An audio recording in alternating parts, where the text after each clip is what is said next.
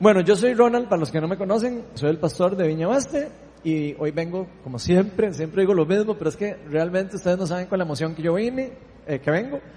Y les digo una cosa, yo no era el que iba a dar la charla hoy, fue que me cancelaron la charla.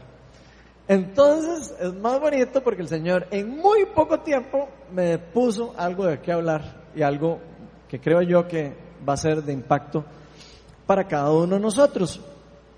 Y yo creo que sin duda alguna la mayoría de nosotros, o la mayoría de las preocupaciones de todas las personas, me podría casi que atrever a decir, es la existencia de la maldad en el mundo. Si ustedes hablan con creyentes o no creyentes, todo mundo tiene que ver con ese tema. ¿Por qué existe la maldad en el mundo? Nosotros tal vez vemos las noticias, escuchamos del país o fuera del país y son alarmantes. Yo creo que si realmente nos ponemos a ver las cosas que están pasando fuera y, dentro del país son increíbles.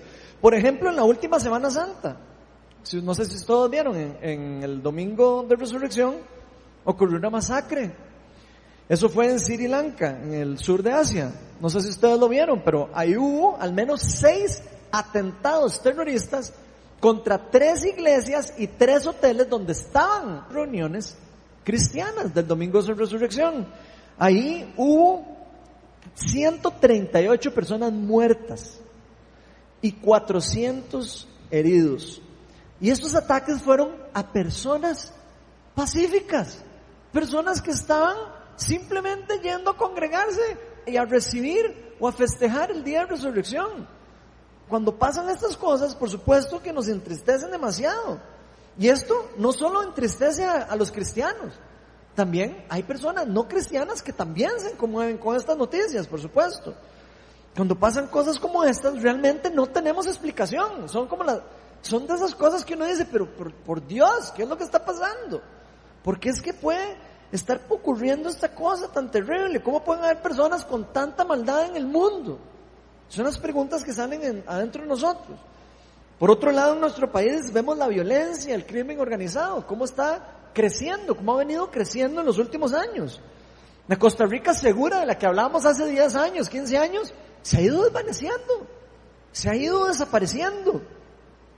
Se está empezando a convertir otro país más igual a los demás, de otros de Centroamérica, donde Costa Rica siempre fue visto como la Suiza centroamericana, el lugar donde era más seguro, el lugar donde era la gente más feliz, etcétera, etcétera, etcétera. Por ejemplo, según el reportaje del 3 de febrero del 2019, en CR Hoy, en digital, en su sección de sucesos, dicen en las estadísticas del organismo de investigación judicial, el OIJ, revelan que todos los días en nuestro país, esto es algo muy reciente, reciente, al menos 163 personas al día son víctimas de lampa, del robo, de asaltos y de homicidios. Imagínense ustedes, de esas 163, 51 fueron hurtos, 46 fueron asaltos, 38 fueron robos, 14 fueron tachas de vehículos, 13 fueron robos de carro y 1.6, porque es un promedio, fueron homicidios. Y por supuesto que estas estadísticas son realmente alarmantes. O sea, usted y yo como ciudadanos nos quedamos completamente anonadados con noticias de ese tipo. Indudablemente, este tipo de cosas nos va a llevar a cuestionarnos ¿por qué es que hay tanta maldad en el mundo?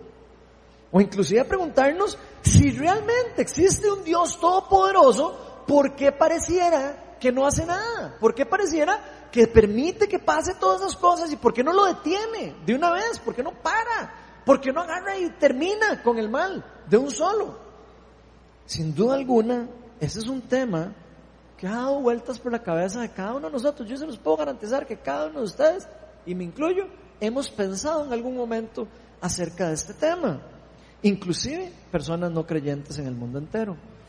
Y precisamente hoy vamos a estar hablando un poco de qué es lo que dice la Biblia al respecto de este tema o de este tipo de paradojas que ocurren en el mundo caído en el que estamos viviendo hoy. La charla la titulé ¿Por qué coexiste el mal con el bien?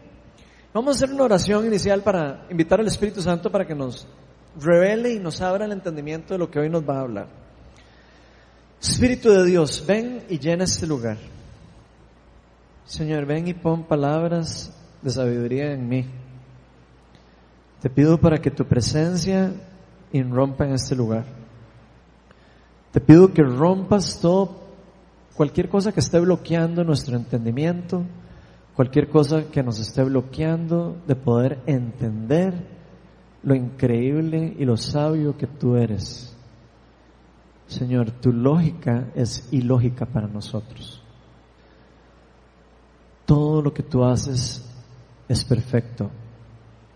Tú estás en control de todas las cosas, Señor. Señor, invito a tu Espíritu Santo para que nos reveles hoy y podamos entender un poco más por qué es que tú no rompes con eso de una vez por todas. ¿Por qué es que tú decides, en cierta manera, dejar que eso ocurra? Aunque nosotros no lo queramos, aunque nos duela. Ven Espíritu Santo, llénanos, danos gozo, inclusive danos fuerzas para pasar por ese tipo de dudas, cuestionamientos y quita de nosotros cualquier cosa que pueda hacernos creer que tú eres una persona mala, que eres una persona injusta. Todo eso te lo pedimos en el nombre de Jesús. Amén. Bueno, si ustedes trajeron Biblia, que veo que todos trajeron Biblia, entonces vamos a abrirla en el Evangelio de Mateo y vamos a estar en el capítulo 13. Pero los que no traen la vamos a, a proyectar ahí arriba. Vamos a estar en una de las parábolas de Jesús. Algunos le llaman la parábola de la mala hierba, algunos otros le llaman la parábola del trigo y la cizaña. Entonces vamos a estar en eso. Vamos a estar en Mateo 13 del 24 al 30 y después vamos a ver la explicación de la parábola en Mateo 13 del 36 al 43. Esta es una de las pocas parábolas que Jesús explica en profundidad. Entonces no hay, no hay demasiado que, que tratar de entender, porque lo explica. Entonces es muy sencillo. Mateo 13, 24 al 30 dice, Jesús les contó otra parábola. El reino de los cielos es como un hombre que sembró una semilla en un campo. Pero mientras todos dormían, llegó su enemigo y sembró mala hierba entre el trigo y se fue. Cuando brotó el trigo, se formó la espiga. Apareció también la mala hierba. Los siervos fueron al dueño y le dijeron, Señor, ¿No sembró usted semilla buena en su campo? Entonces, ¿de dónde salió la mala hierba? Esto es obra de un enemigo, le respondió. Le preguntaron los siervos, ¿quiere usted que vayamos a arrancarla? No, les contestó. No sea que al arrancar la mala hierba, arranquen con ella el trigo. Dejen que crezcan juntos hasta la cosecha. Entonces le diré a los segadores, recojan primero la mala hierba y átenla en manojos para quemarla. Después recojan el trigo y guárdenlo en mi granero. Vamos a leer la otra parte donde Jesús explica esta parábola. Mateo 13 del 36 al 43 dice, una vez que despidió a la multitud entró en la casa y se le acercaron sus discípulos y le pidieron, explícanos la parábola de la mala hierba del campo. El que sembró la buena semilla es el Hijo del Hombre, le respondió Jesús. El campo es el mundo y la buena semilla representa a los hijos del reino. La mala hierba son los hijos del maligno y el enemigo que la siembra es el diablo. La cosecha es el fin del mundo y los segadores son los ángeles. Así como se recoge la mala hierba y se quema en el fuego, ocurrirá también en el fin del mundo los arrojarán al horno encendido donde habrá llanto y rechinar de dientes. Entonces los justos brillarán en el reino de su Padre como el sol, el que tenga oídos que oiga.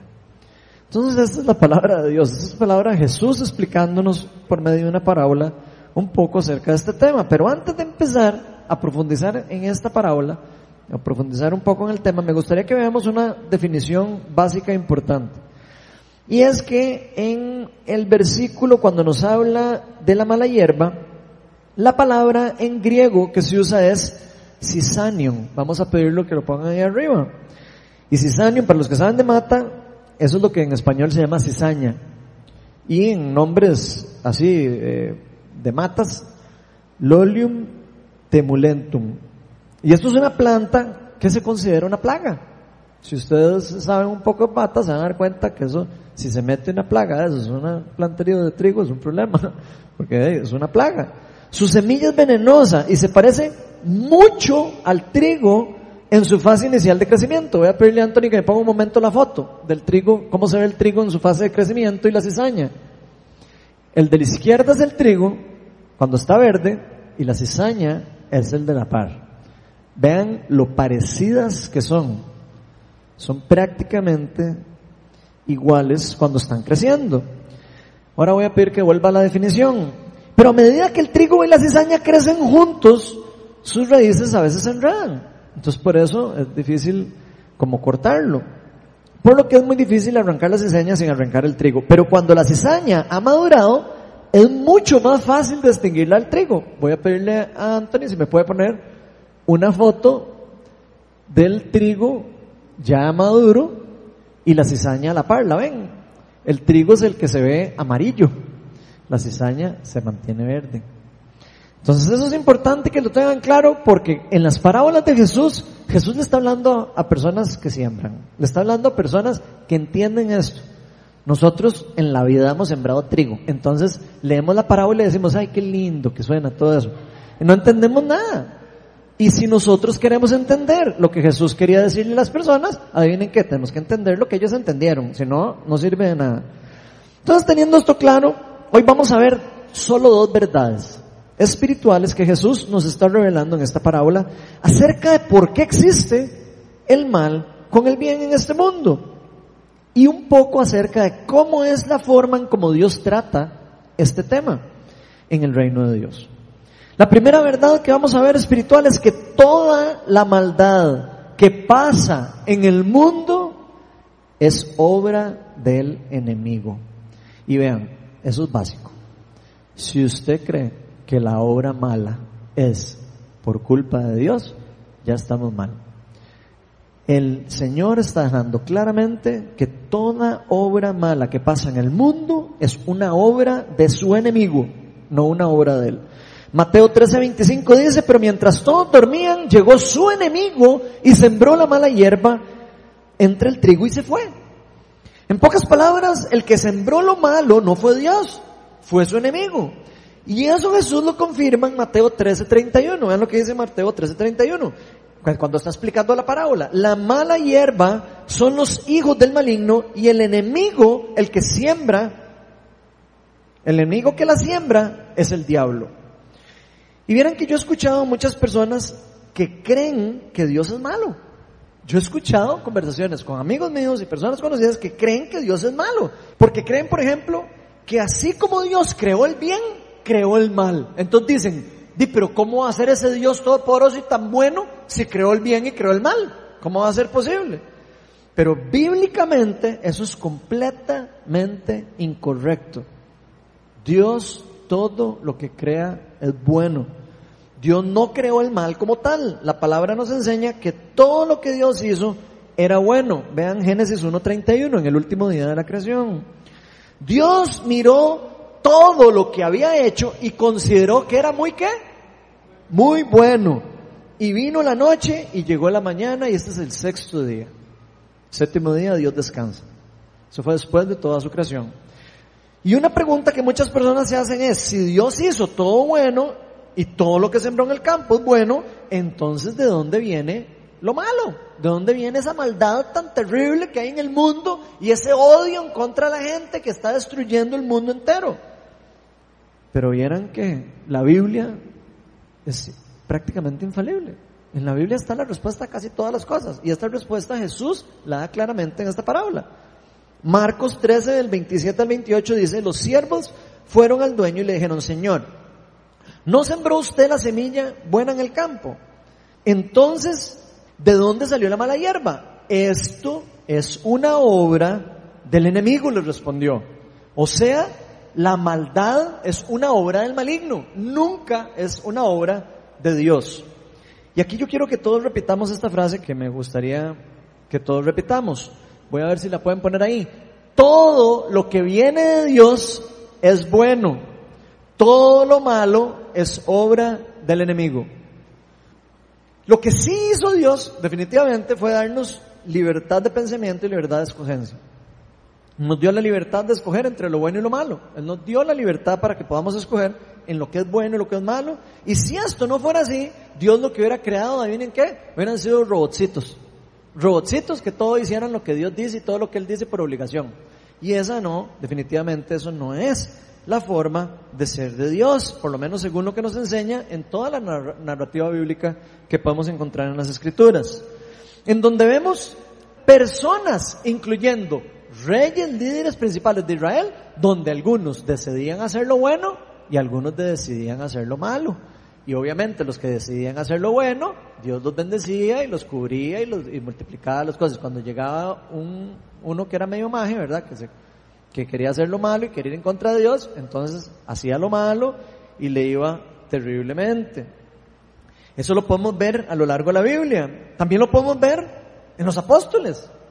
Jesús escoge a 12 apóstoles y uno decide no hacer el bien. Uno de ellos decide traicionarlo. Uno de ellos decide, no, yo no creo toda esta historia. Después de haber visto todos los milagros, después de ver el brazo retorcido, después de ver todas las cosas, dijo, no, no, es, es, seguro, seguro de ser un impostor. ¿Quién sabe qué fue lo que pensó? Aquí ya estoy especulando, obviamente. Pero, o sea, increíble que un apóstol de Cristo Jesús también tuvo opción de decir, no, yo no quiero seguir a Jesucristo, yo no quiero seguirlo. Tuvo la libertad de escoger si lo seguía o no y lamentablemente terminó tomando la peor decisión de su vida, terminó yendo hacia el camino de la destrucción o la perdición. Primera de Juan 3, del 7 al 8 dice lo siguiente, queridos hijos, que nadie los engañe, el que practica la justicia es justo, así como Él es justo. El que practica el pecado es del diablo, porque el diablo ha estado pecando desde el principio. El Hijo de Dios fue enviado precisamente para destruir las obras del diablo. Entonces vean lo claro que está en qué es lo bueno, qué es lo malo y qué es lo que Dios vino a hacer al mundo, a destruir eso precisamente. Así que parte de la decisión del bien y del mal está en nosotros, en cierta manera. Queremos un mundo con menos maldad. Entreguémosle la vida a Dios, creamos en Dios, entreguémosle la vida y decidamos seguir las cosas que Él nos recomienda hacer. Dejemos de vivir para el pecado, dejemos de vivir para nuestros deseos y empecemos a vivir en compatibilidad con los deseos que Dios tiene para cada uno de nosotros. Dejemos de vivir para el mal y empecemos a vivir para la justicia. Pero no nuestra justicia. Porque eso suena muy bonito, vivir para nuestra justicia. La justicia suya y mi justicia podría estar muy alejada del plan de Dios. Así que empezáramos a vivir no en la propia justicia de nosotros, sino en la justicia que es dictada por nuestro Dios, la justicia del reino de Dios o del reino. Porque una vez que nosotros hayamos decidido hacer esto, una vez que usted y yo le hayamos decidido entregar nuestra vida a Cristo, vamos a empezar a hacer lo que es bueno y es justo. ¿Por qué? Como un resultado de nuestra relación personal con nuestro Señor Jesucristo, con nuestro Dios, una relación genuina con Él. Y si seguimos con esta línea de pensamiento de que todo lo que Dios hizo es bueno y que nos ha dado una libertad para nosotros escoger si queremos estar o no en una relación con Él, podría ser particularmente lo que hizo que Satanás en los lugares celestiales cayera de los lugares celestiales. O sea, vemos que Dios no solo dio esa libertad a los seres humanos, sino de libertad a las cosas celestiales.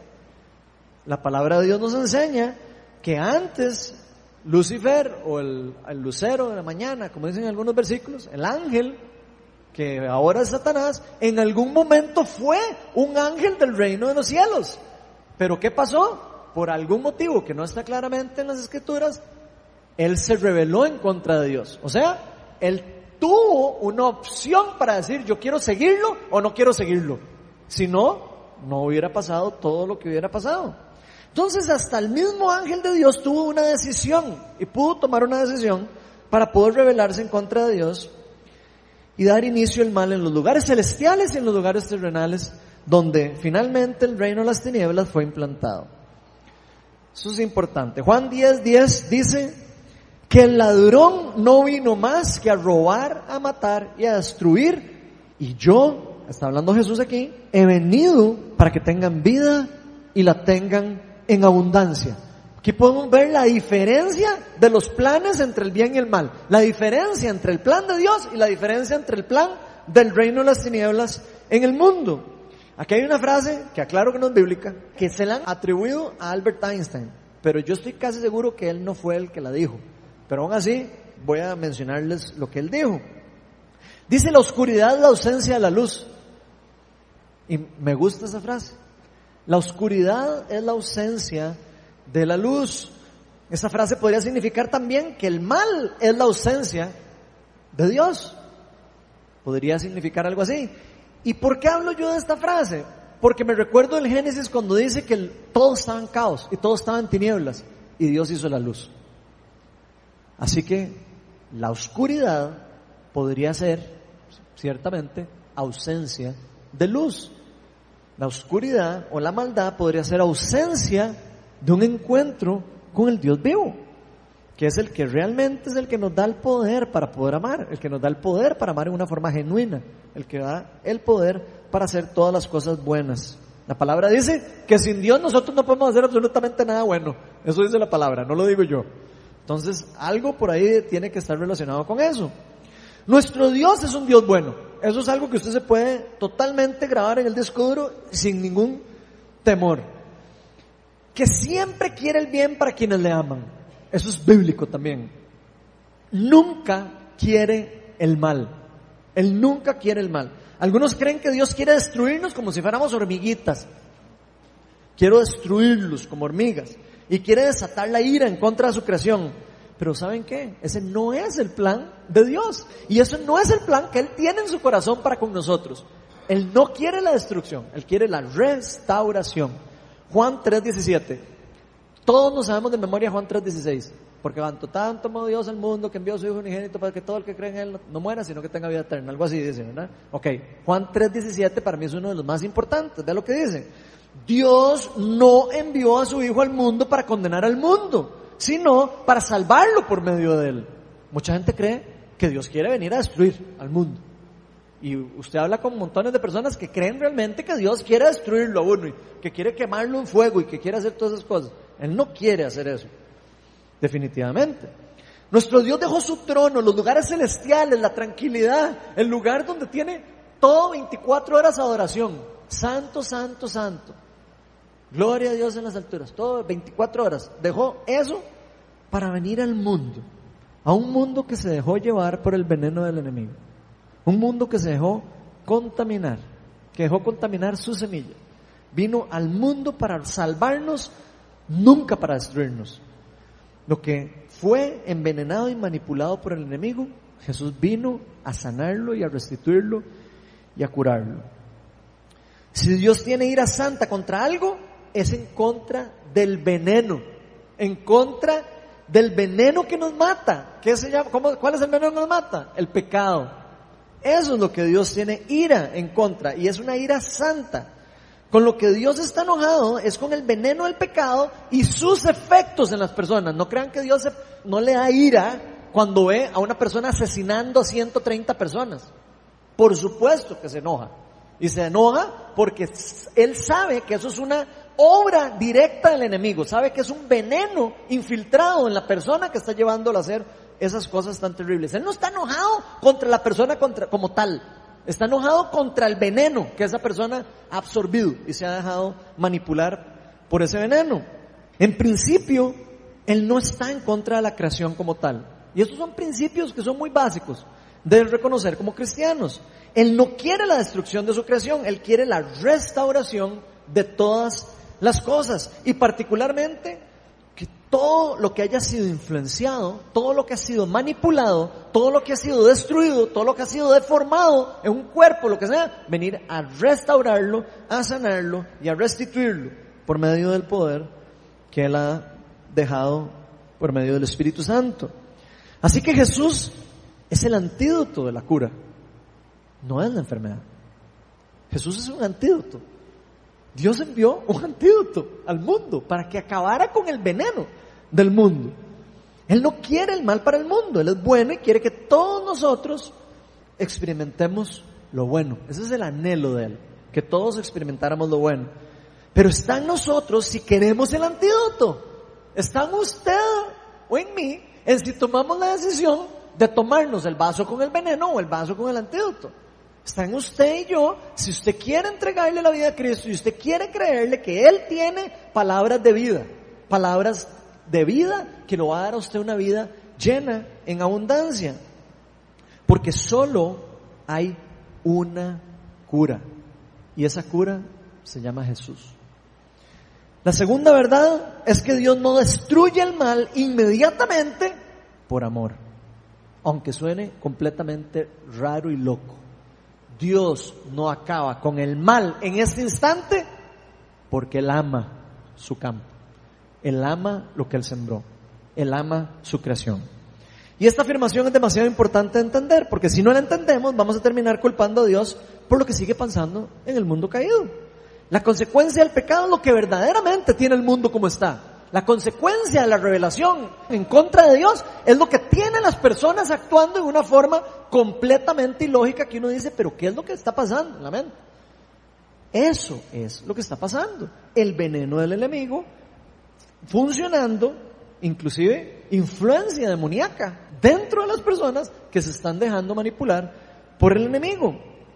Eso es precisamente lo que tiene el mundo en colapso y en destrucción, consecuencia del pecado. Todo lo que está pasando en el mundo caído, todo lo que usted sufre, todo lo que usted ve a alguien sufrir, todo cuando usted ve que alguien murió por una enfermedad, cuando usted ve que alguien mató a no sé quién, cuando usted ve todas las cosas que usted está viendo, todo lo que pasa en el mundo, acuérdese de esto. No es culpa de Dios. No es culpa de Dios. Eso es una verdad. Pero muchos aún así se preguntan, pero ¿por qué si Dios es tan bueno? Porque sigue permitiendo esa maldad o que coexista la maldad con el bien. ¿Por qué no lo destruye una vez? Si vemos bien, obviamente, si analizamos bien esto conscientemente, con la cosmovisión del reino, nos vamos a dar cuenta que esta pregunta la, la responde Jesús en esta parábola. Mateo 13, del 28 al 30. Dice, le preguntaron los siervos, ¿quiere usted que vayamos a arrancarla? O sea, sus ángeles estaban de una vez, ¿ok? ¿Qué? ¿Vamos a arrancar toda esa cargada? No. Eso no es lo que... No, les contestó, suave, suave, o sea, no, yo sé que se ve malo, se ve todo, pero no sabe, no. Les contestó, no sea que al arrancar la mala hierba arranquen al trigo. ¿Quién es el trigo? Los hijos del reino. Ok. Entonces dejen que crezcan juntos hasta la cosecha. Entonces cuando ya esté la cosecha, cuando ya se vea cuál es el trigo y cuál es la cizaña, ahora sí, les diré a los segadores, recojan primero la mala hierba, ya te la dan rojos para quemarla y después recojan el trigo y guárdenla en mi granero. Entonces Dios no acaba con el mal de una vez porque no quiere hacerle daño al trigo, no quiere hacerle daño a su creación, no quiere hacerle daño a nosotros, a los que realmente estamos viviendo para Él. O sea, el trigo somos los hijos de Dios, como claramente nos dice, los que formamos parte del mismo plan de Dios. El trigo es parte importante del plan de Dios también. Nosotros formamos parte del plan, o sea, el trigo del campo se necesita para que haya más semilla, para que haya más trigo. Si acabamos con el trigo, ¿qué pasa? Se acaba el campo. Se necesita trigo que multiplique trigo para que haya más trigo. Se necesitan semillas buenas para poder sembrar semillas buenas para que crezcan árboles buenos. ¿Ok? ¿Me van siguiendo con eso? Ok. ¿Qué pasaría si en una cosecha de trigo cortamos el trigo? Si lo quitamos todo, se acabaría por completo la semilla. Se acabaría por completo las cosas del reino. ¿Por qué? Porque el reino es parte de la creación del mundo. Nos quedaríamos absolutamente sin nada. Y Dios diría, sería destruir todo lo que hizo, prácticamente. Sin nuevas semillas no puede sembrarse y crecer más trigo. Y Dios nos ha dado a nosotros el gran privilegio, a todos los hijos de Dios, de ser como semillas. De ser semillas que se multipliquen. De ser semillas que se reproduzcan para sembrar semillas. Jesús decía, el reino de los cielos se parece a una semilla mostaza que crece y se hace como una hortaliza, después se hace un árbol. ¿Por qué? Porque el, el mismo trigo se convierte en más trigo. Y eso es súper importante. Nosotros somos una siembra dinámica en el reino de Dios, no somos una siembra estática. Somos trigos que caminan dentro de la parábola, ¿verdad? Obviamente la parábola no camina al trigo, pero es para, como para entender un poquito. Entonces también recordemos que el trigo y la cizaña cuando crecen juntos son difíciles de distinguir. Ahí lo vimos en la foto, son difíciles de distinguir a primera vista, son muy parecidos y pueden ser mezclados entre sí, como lo vimos. Va a ponerle, ahí ah bueno, ya me lo volvieron a la foto, esto. Pero esta, esta similitud es únicamente cuando están creciendo. Y yo creo que tampoco es casualidad que Dios use esta parábola para explicar eso. Cuando el trigo madura, cambia de color. Cuando el trigo se crece, se distingue mucho mejor de la cizaña. Y yo creo que Jesús nos está queriendo decir que no que con nosotros ocurre algo similar. A veces puede ser que parezcamos cizaña, pero después de que maduremos somos trigo. Y por eso es que Él espera un tiempo.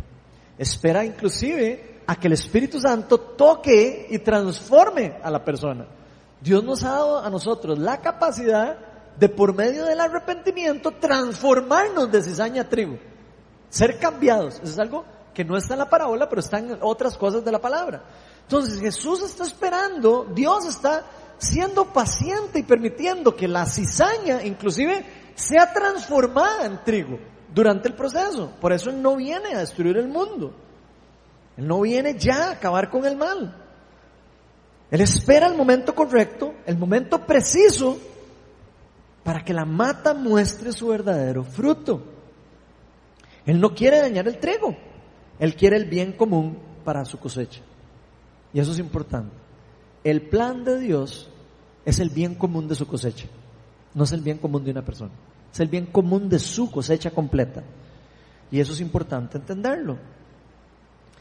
Es como si Él quisiera dejar crecer a ambos para que se haga evidente cuál es trigo ¿Y cuál es cizaña? Tal vez algunos al inicio empezamos a hacer medio cizañas y pasan unos años y de repente nos convertimos en trigo. Yo era uno que era una cizaña, a los que me conocieron antes. Ahora yo creo que parezco más trigo, por lo menos parezco. Digo yo, esperaría, ¿verdad? Tal vez, tal vez no me veo como un trigo, pero sí en el corazón. Diría. No, no, ya en serio, hablando en plan. Yo era como una cizaña. Y sí sé que el Señor transformó mi corazón y me convirtió en trigo.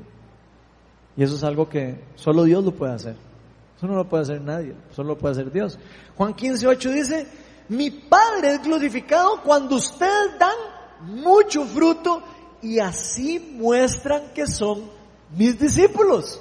O sea, que cuando usted da fruto y usted muestra que usted es trigo, que usted es hijo del reino y que usted está produciendo más trigo, usted está glorificando al Dios Todopoderoso.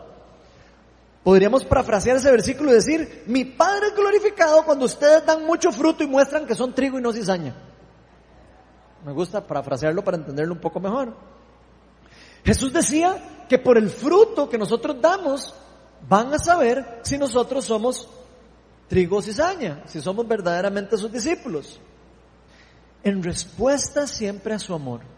Porque por medio de nosotros no podemos hacer nada. Por medio de la gracia de Dios, por medio del amor de Dios, es que nosotros podemos tan siquiera empezar a dar fruto, estando en una relación directa con Él. De esa forma es como demostramos que somos realmente sus discípulos.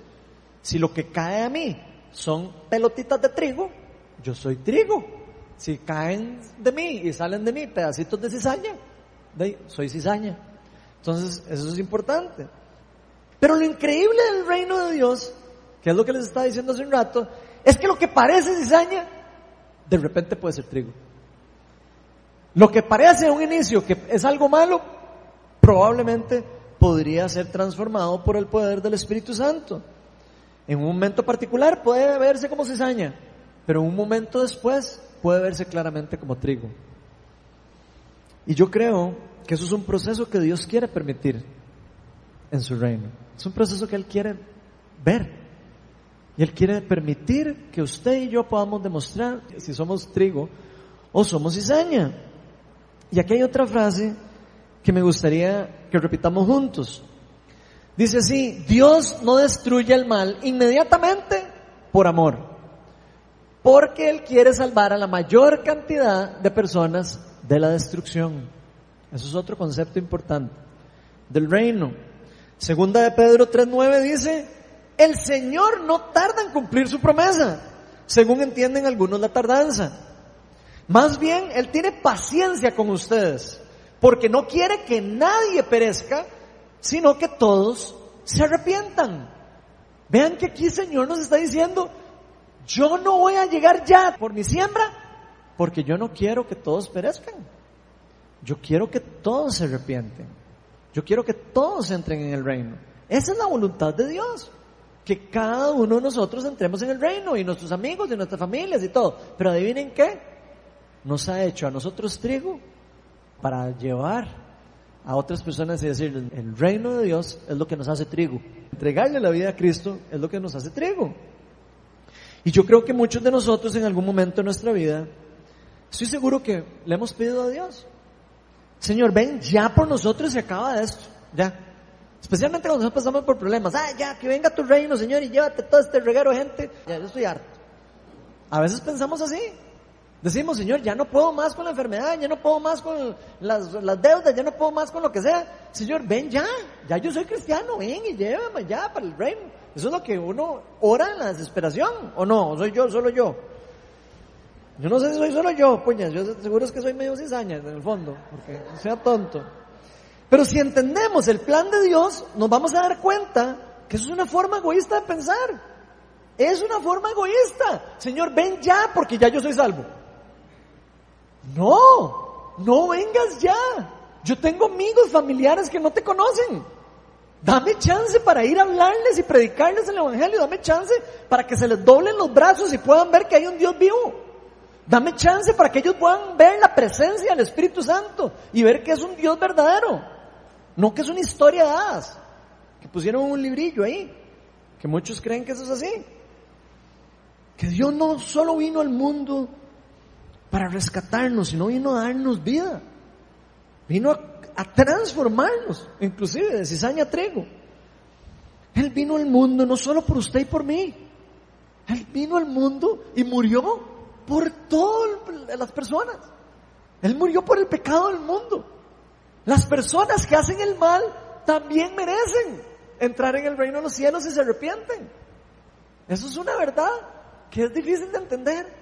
Pero Dios quiere que los que son malos se arrepientan, entreguen su vida a Cristo y puedan entrar en el reino de los cielos. Lo hizo con el, la persona que crucificaron a la par de él, un asesino, nunca no se bautizó, no conoció a Jesús, no siguió a Jesús, no hizo nada más que decir, Señor, reconóceme como un hijo tuyo en el reino. Eso fue suficiente para que Jesús le dijera, ¿sabes qué? Hoy mismo usted va a estar conmigo en el paraíso. Dios quiere que las personas malas se arrepientan. Nosotros queremos destruirlas, por supuesto, porque pensamos egoístamente. Decimos, una persona que me hizo un daño a mí merece la muerte. Ah, pero se nos olvida cuando nosotros le hicimos daño a alguien. Se nos olvida cuando nosotros hicimos algo malo.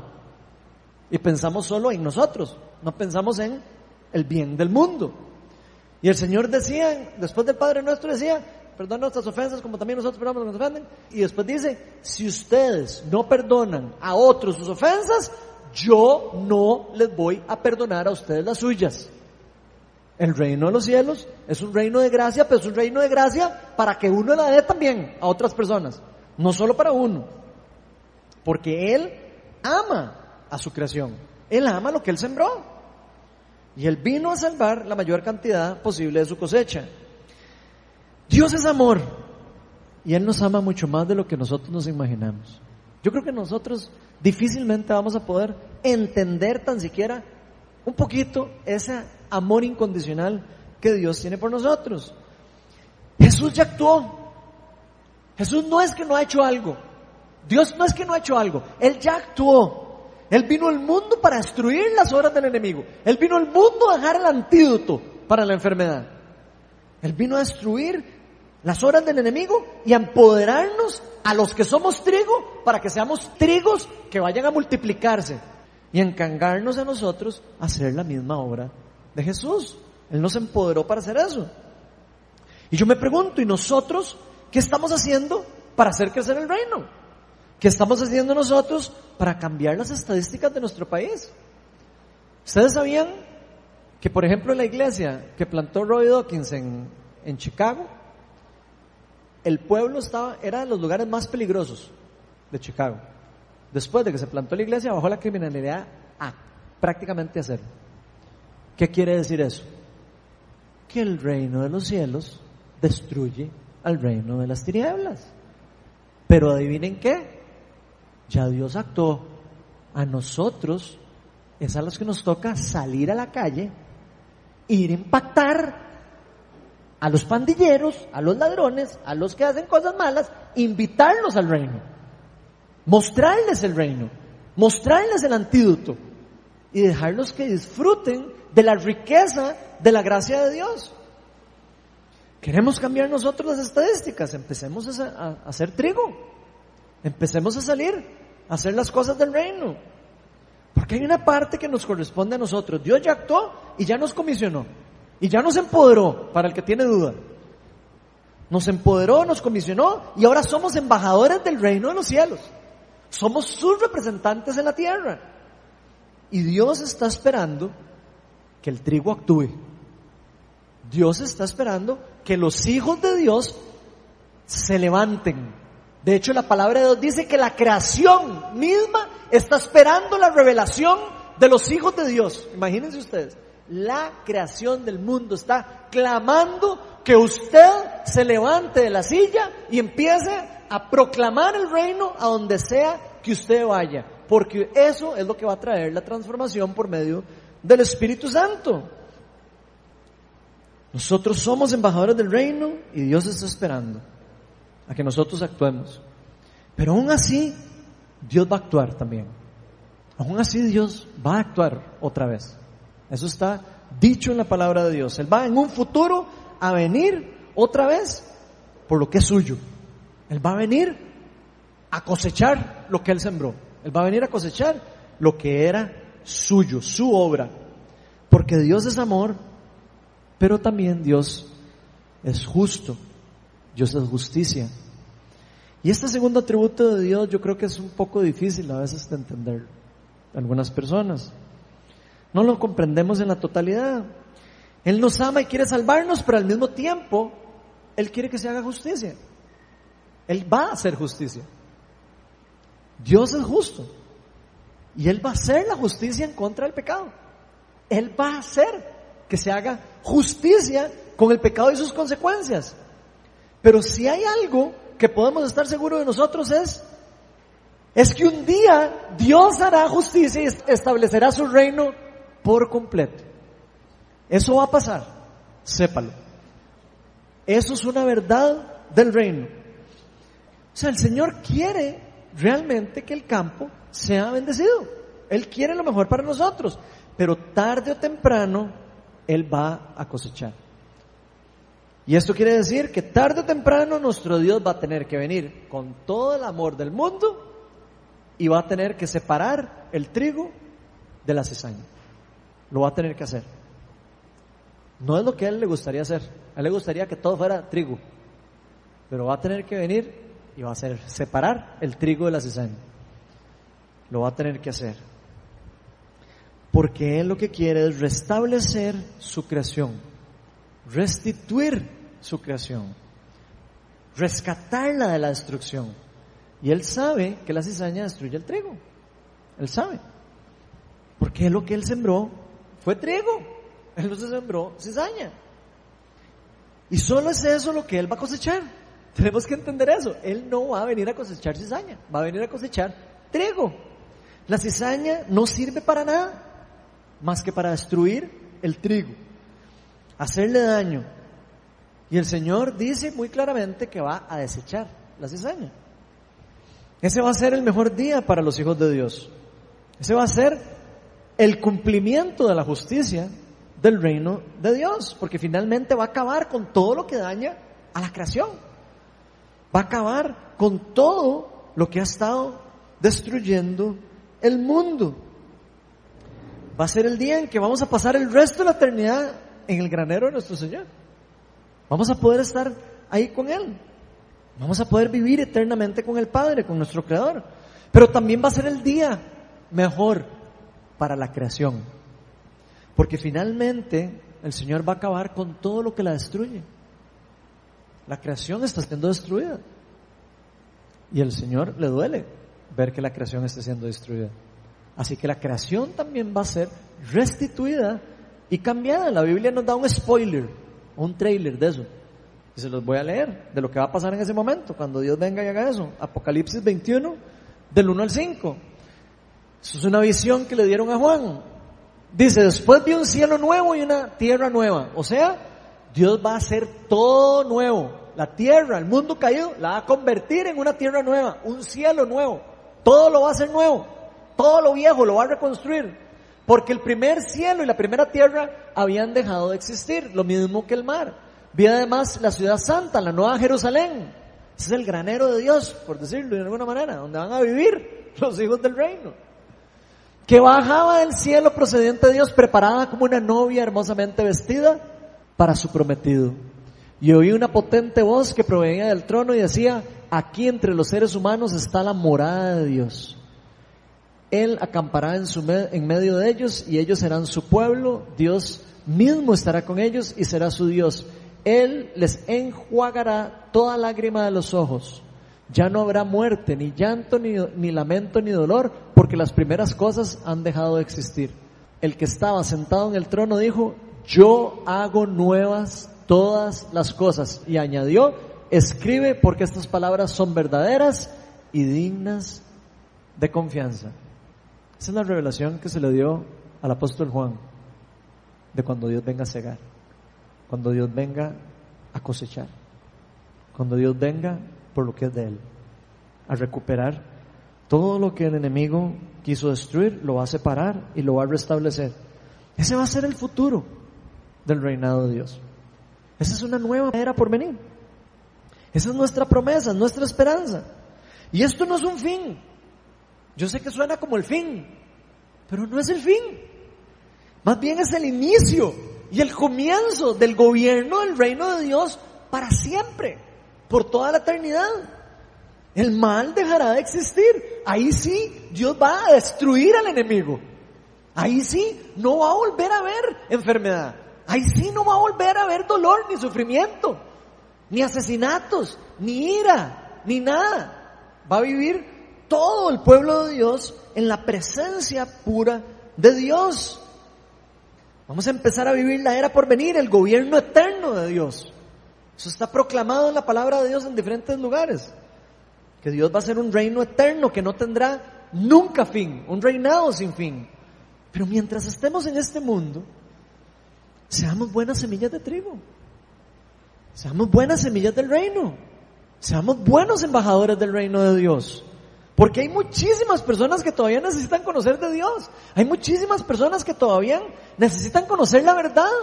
Hay muchas personas que, que merecen la gracia de Dios. Al igual como usted no la merecía, hay muchas personas que tampoco se la merecen, pero deberían recibirla. La verdad de que Dios es bueno ¿Quién no se va a merecer eso?